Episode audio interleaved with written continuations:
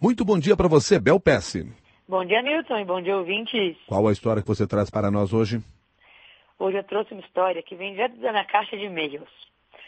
Constantemente eu recebo e-mails que as pessoas falam, Bel, dá uma olhadinha nessa minha ideia, né? E daí varia o, o formato que vem depois dessa frase. Às vezes são e-mails assim quilométricos, né? Que assim só para ler o e-mail demoraria duas, três horas.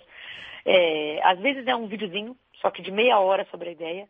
Às vezes é uma descrição mais breve. E muitas vezes as pessoas falam, poxa, Bel, só para te falar, eu mandei esse e-mail para outras pessoas e ainda não responderam para mim. A galera não está me dando feedback. Então o que, que eu respondi para uma dessas pessoas? Eu falei, olha, vou te dar uma dica.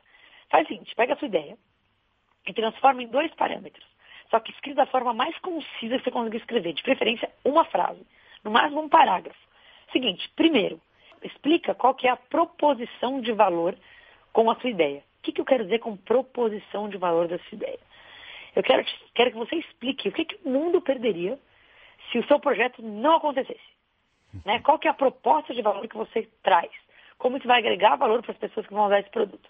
Isso é um, de forma mais concisa possível. E dois, normalmente você quer alcançar clientes ou usuários com esse produto. E uma das coisas mais difíceis hoje em dia é conseguir os primeiros clientes, ou se for algo gratuito, é, usuários em escala.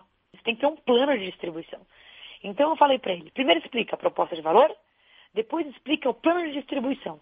Como você tem uma ideia de conseguir os primeiros clientes, ou se for algo gratuito que vai viver na escala, uma distribuição maior. Porque hoje em dia eu vejo que o que faz algumas ideias não darem certo é ou porque não está claro porque elas servem, ou porque elas até existem e têm valor, só que não chegam nas pessoas. Então eu falei, se você colocar dessa maneira, eu tenho certeza que mais gente vai te responder, vai conseguir dar um feedback mais honesto e mais certeiro.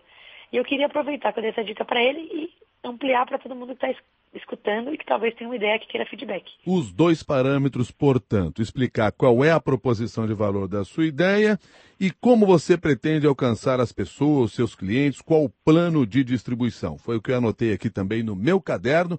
E se você tiver uma boa ideia, mande para a Bel Pesce, já levando em consideração esses dois parâmetros. Caderninho da Bel, arroba cbn.com.br. Muito obrigado, Bel. Até amanhã. Obrigada, Milton. Até amanhã.